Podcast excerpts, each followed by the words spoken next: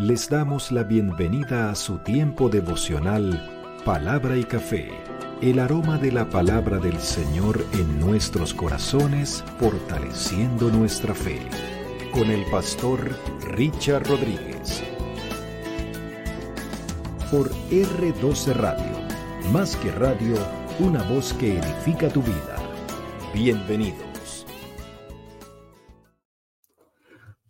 Para hoy, mis amados, para hoy en palabra y café dice de la siguiente manera, Señor, te alabo con un cántico nuevo.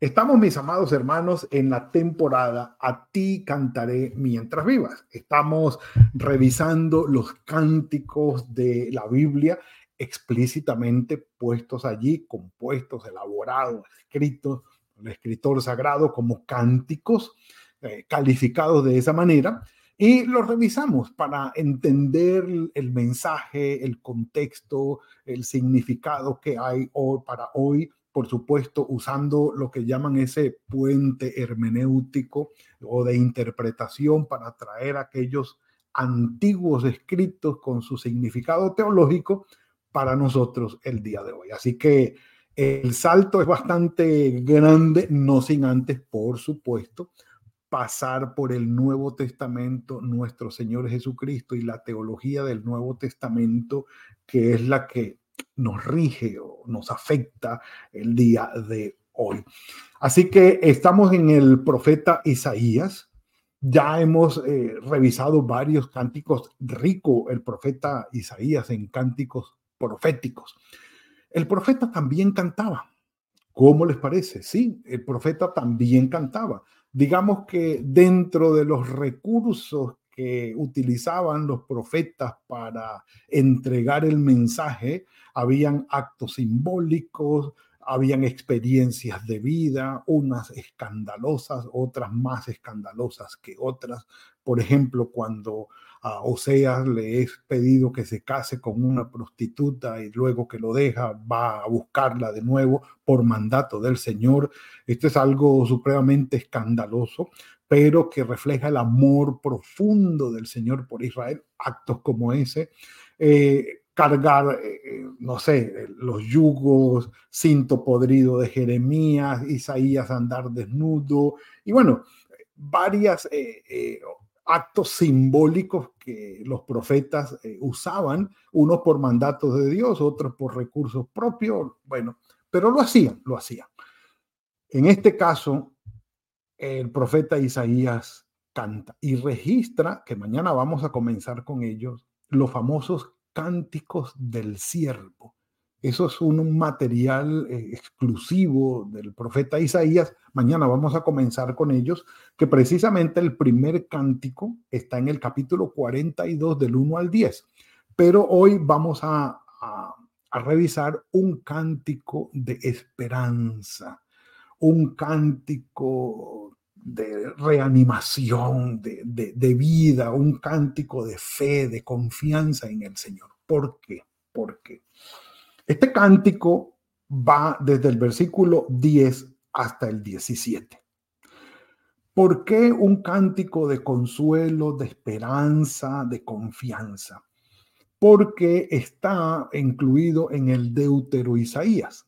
Es decir, si aceptamos la teoría del trito Isaías, es decir, del proto Isaías, del primer Isaías del 1 al 39, que habló antes del cautiverio, el proto, el deutero Isaías, que es del 40 al 55, donde habla durante el tiempo del cautiverio y del 56 al 66 después del cautiverio, pero en esta, en esta segunda parte las palabras son de consuelo. Precisamente el capítulo 40 dice el, el profeta Isaías, consolad, consolad al pueblo mío, consolad consolar a Israel. Entonces, eh, según los expertos biblistas, eh, ubican esta parte en, ese tiempo de cautiverio en Babilonia. Entonces, las palabras son más de consuelo, de esperanza, de confianza, no tanto de exhortación, no tanto de, advertencia, de acusación, no. Ya el pueblo ha sido castigado. Es como, o sea, ya una persona cometió sus errores, está viviendo las consecuencias de su pecado, de los errores que cometió. ¿Para qué ir a caerle más con acusaciones y con exhortaciones? Y yo te dije, y si viste, y por bruto, y por... Ya, ya cometió los errores, ya se dio cuenta que fueron errores, ya está pagando las consecuencias de sus errores, pero no vale la pena ya caerle encima. Ya, ¿e-, e-, ¿entendido? Ah, no, sí, entendido. Bueno, vamos a la restauración. Y es lo que hace prácticamente el profeta con este cántico. En mi Biblia se titula Alabanza por la liberación poderosa del Señor. A futuro. Pero el profeta utiliza la siguiente frase un imperativo. Dice, cantad al Señor un nuevo cántico. Su alabanza sea desde el extremo de la tierra, los navegantes que hay en el mar, todos cuanto hay en él, los países lejanos, las costas y sus moradores, todos eleven al Señor un cántico nuevo. Ahora, se trata de que la ocasión para el cántico es una nueva ocasión que va a requerir, por ende, no un cántico que ya se había entonado antes, sino un cántico nuevo, compuesto para esta ocasión, para la ocasión presente. Es decir, que la musa, la inspiración, no sé, el origen, aquello que, saca aquella canción nueva con los versos y las entonaciones, esa ocasión sea una ocasión nueva que genere una nueva canción, nuevo contenido, nuevo ritmo, nueva forma, nuevas palabras, nuevo sentir.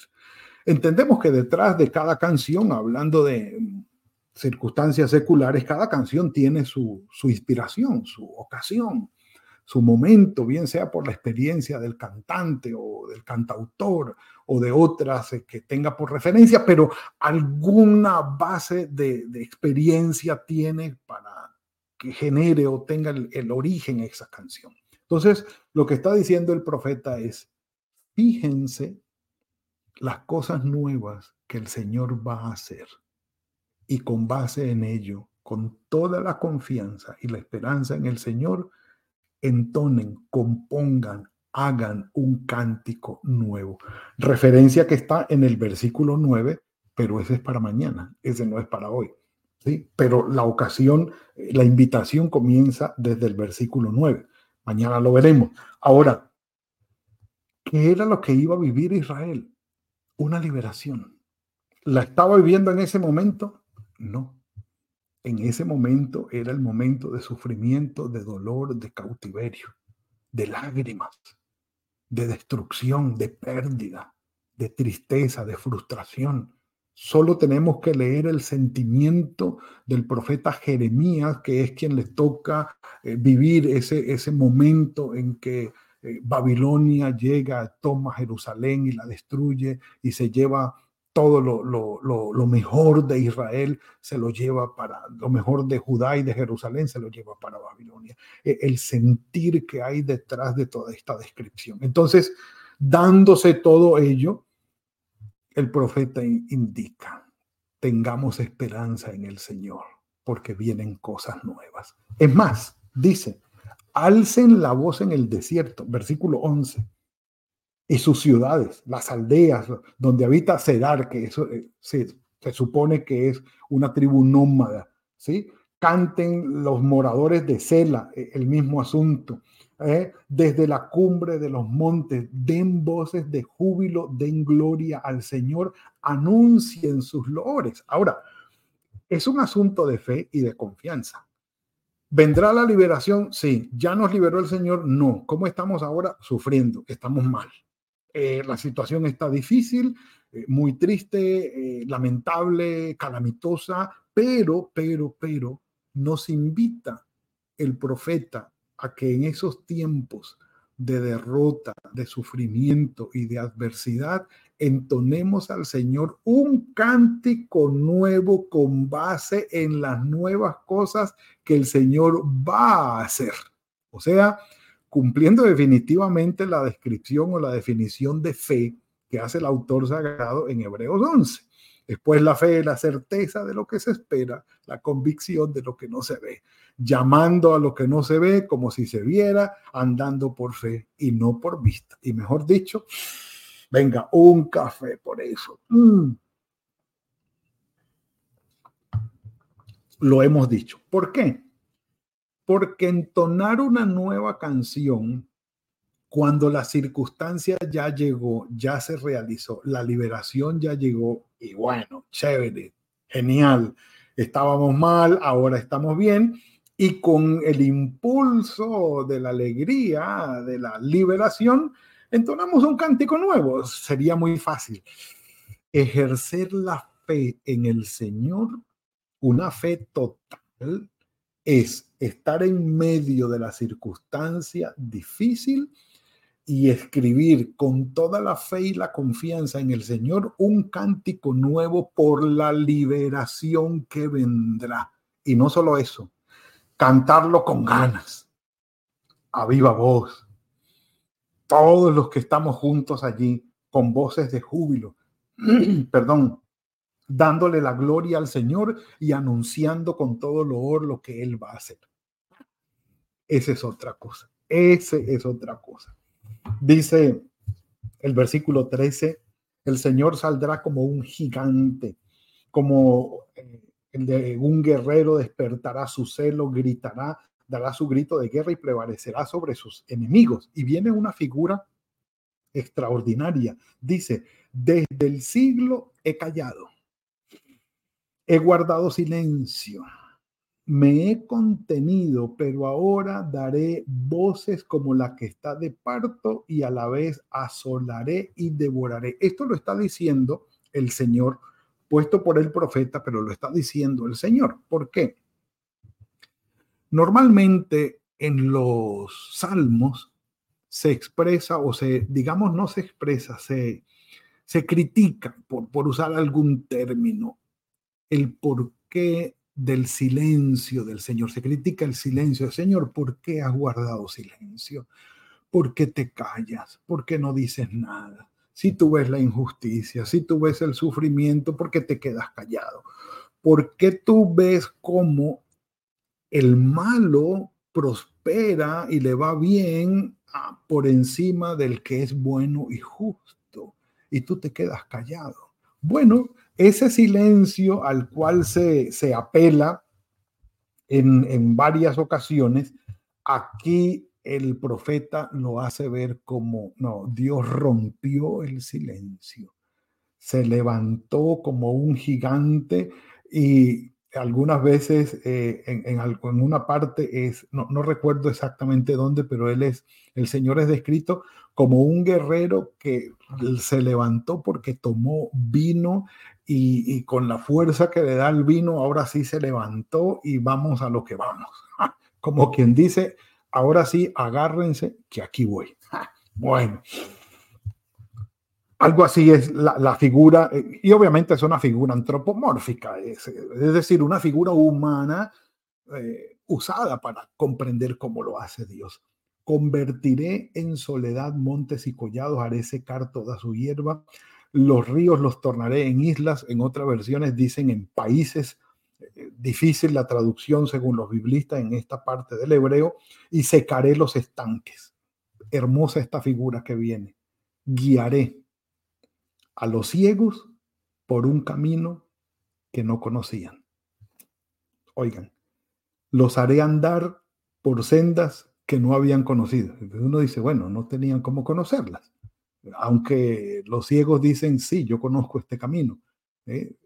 tienen otra manera de conocer, obviamente, pero dice, delante de ellos cambiaré las tinieblas en luz y lo escabroso en llanura. Estas cosas les haré y no los desampararé. Oh, eso no necesita explicación, un café por eso. Mm. Hmm. La confianza es total. Y el conocimiento de lo que el Señor va a hacer, fenomenal. Al detalle, no, obviamente no al detalle, pero sí se sabe que vendrá liberación del Señor no seremos desamparados, no estaremos desamparados, el Señor no se quedará dormido, no va a estar en silencio, se va a levantar, va a ejecutar sus juicios, como lo dice y dice aquí el 17 y versículo final, serán vueltos atrás y en extremo confundidos los que confían. Al final es un asunto de confianza, los que confían en ídolos y dicen a las imágenes de fundación, de fundición, perdón, vosotros sois nuestros dioses. No, no. Al final, el cántico es un asunto de confianza. Como les decía, entonar un cántico de alabanza y de gratitud al Señor después que se ha recibido la liberación, fenomenal. Tiene su mérito, Claro que sí. Y gloria al Señor. Señor, lo que hiciste, maravilloso, genial. Gracias. Respondiste mis oraciones. Estamos felices. Gloria a ti por esto. Maravilloso. Pero entonar el cántico en plena situación de adversidad y calamidad y frustración y tristeza, con toda la confianza, la alegría por lo que el Señor va a hacer, entendiendo que confiar en Él es llamar lo que no es como si fuera y poner toda nuestra fe en Él. Es decir, después la fe, la certeza de lo que se espera, la convicción de lo que no se ve. Entonarlo con júbilo y con gozo sin que las circunstancias coincidan con el gozo. Eso es confiar en el Señor. Llamar las cosas que no son como si fueran. Ver hacia el futuro y ver la obra del Señor ver cómo se manifiesta Él. Eso es algo extraordinario que alimenta nuestro espíritu, alimenta nuestra alma. Por eso el escritor a los hebreos, hablando de nuestro Señor Jesucristo, dijo, puesto los ojos en Jesús, el autor y consumador de nuestra fe. Pidan al Padre en mi nombre y se les dará, porque yo voy al Padre. Confíen en mí. Mi paz les dejo, mi paz les doy. Yo no se las doy como el mundo se las da, pero confíen en mí. Confíen en mí. La obra que el Señor realiza, estando allí al lado del Padre, intercediendo por nosotros, haciendo su obra por nosotros, es algo en lo que nosotros podemos confiar. Y lo hemos dicho, lo hemos dicho. En Juan capítulo 10, versículos 27 al 30, el Señor Jesucristo dice que nosotros como ovejas estamos en sus manos y en las manos del Padre. Y de allí nadie nos va a arrebatar. Por eso podemos decir confiadamente, el Señor es mi ayudador. No temeré lo que me pueda hacer el hombre. En medio de las más oscuras circunstancias, tú y yo, mi amado hermano, confiando en nuestro Señor Jesucristo, podemos entonar cánticos de esperanza. Es más, componer cánticos nuevos de esperanza y de confianza, de que de esta circunstancia el Señor nos va a sacar. Más, eh, digámoslo explícitamente, lo dijo el apóstol Pablo, en la primera carta a los Corintios, versículo 13, capítulo 13, versículo 10, no nos ha sobrevenido ninguna prueba que no sea humana. El Señor, junto con la prueba, nos da la salida para que podamos soportarla. Siempre hay esperanza y tú y yo podemos en medio de la adversidad cantar al Señor con júbilo, con gozo, con confianza, componer nuevas canciones con base en lo que el Señor hará, en la liberación que vendrá. Bendito sea su nombre. Padre, gracias por esto que nos has entregado hoy. Nadie como tú, Señor, nadie como tú. Señor, este cántico de liberación, de confianza y de esperanza en ti, dado con el profeta Isaías, con base en él podemos esperar en ti, Señor. No nos abandonarás, no nos desampararás Y aún en los más difíciles momentos podemos entonar cánticos nuevos de confianza y de esperanza en ti. Señor, nuestras vidas están en tus manos. En ti confiamos, en ti esperamos. Tú eres bueno, Señor, y tu misericordia es para siempre. El resto del día, de la semana, lo dejamos en tus manos. Guíanos en el poder de tu Espíritu Santo. Habla nuestros corazones y muéstranos el camino que hemos de seguir. En ti confiamos, Padre, y en ti esperamos. En el nombre de tu Hijo Jesucristo. Amén y amén.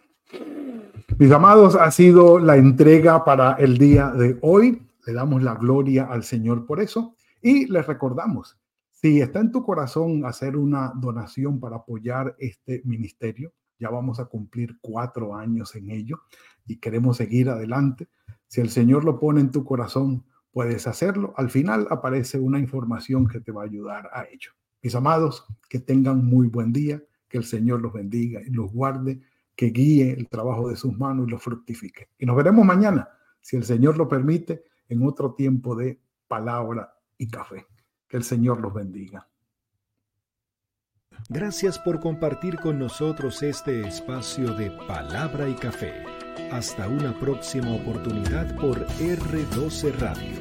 Más que radio, una voz que edifica tu vida. Que Dios les bendiga.